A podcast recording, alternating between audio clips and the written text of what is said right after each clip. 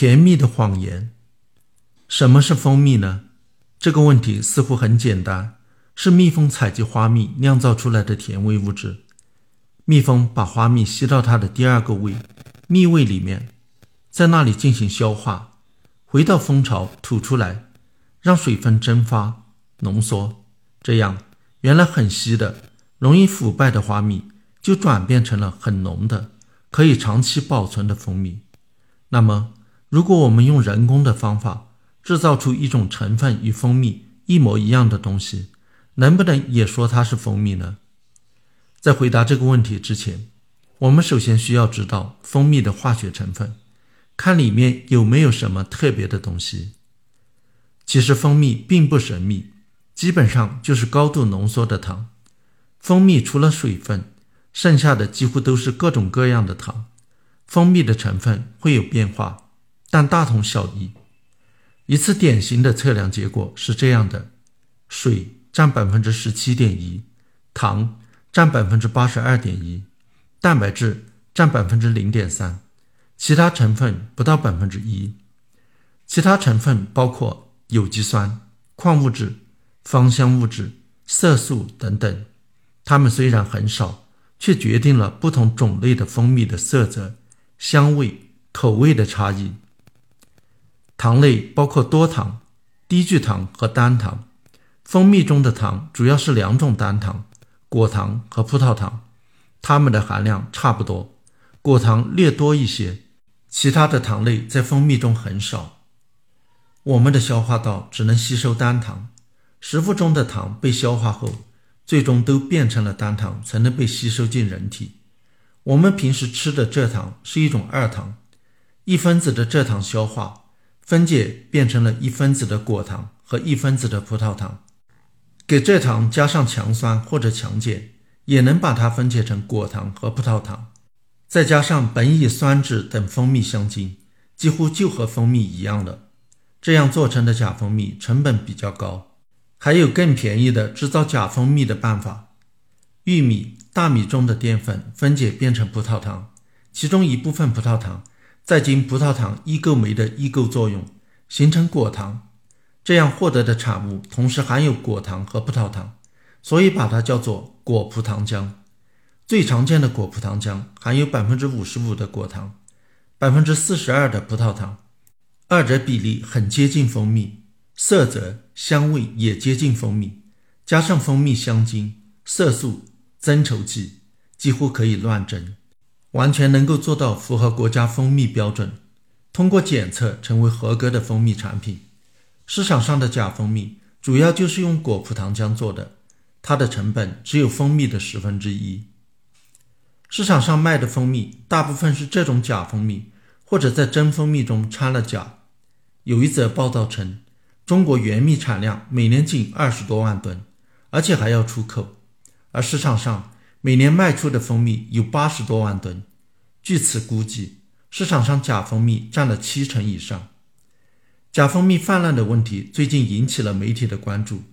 有专家接受记者采访称，蜂蜜之所以会对人的身体有好处，有一个很重要的原因，就是蜂蜜是一种单糖，因而更容易被人体吸收。这也是国家标准中不允许蜂蜜产品中添加糖类和代糖类物质的原因所在。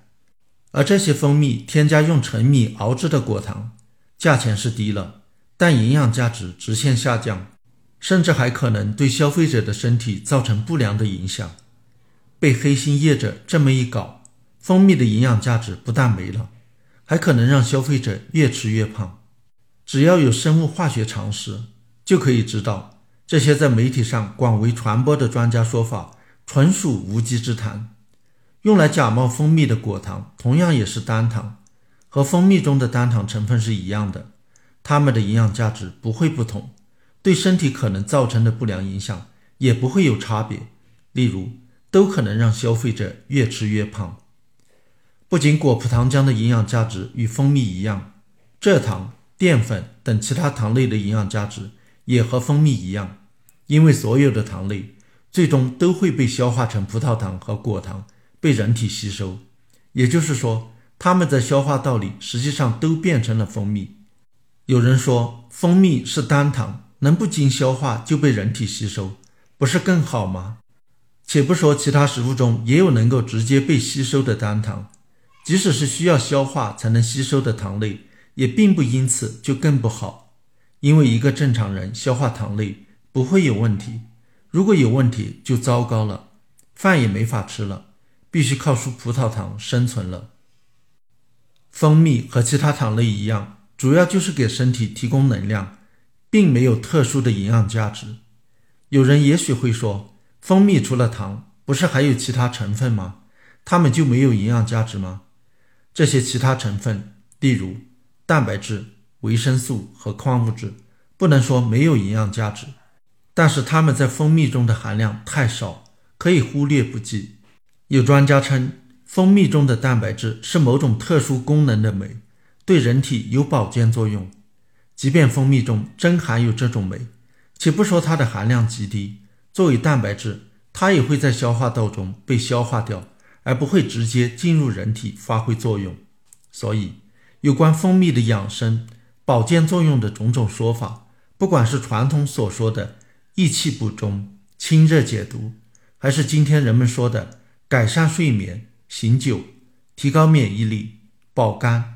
促进儿童生长发育、促进长寿等等，都没有任何科学依据。否则，吃糖也能起到相同的效果。用低成本的果葡糖浆假冒蜂蜜是一种欺骗行为，当然应该谴责、惩处。但是这并不意味着它会害人。只要真实标明成分，生产质量有保障，不乱添加东西，人造蜂蜜就是很好的蜂蜜替代品。甚至比天然蜂蜜的健康风险更低。蜜蜂如果从某些有毒植物采集花蜜，就可能让毒素污染了蜂蜜。蜂蜜还经常被肉毒杆菌的孢子污染，孢子会被消化道消化，一般对人无害。但是婴儿的消化系统还不健全，肉毒杆菌孢子就有可能在婴儿消化道中繁殖，导致肉毒中毒，甚至引起死亡。所以。一岁以下的婴儿不能吃蜂蜜，但吃果葡糖浆没有问题。天然的东西未必就比人造的好，也未必就比人造的安全。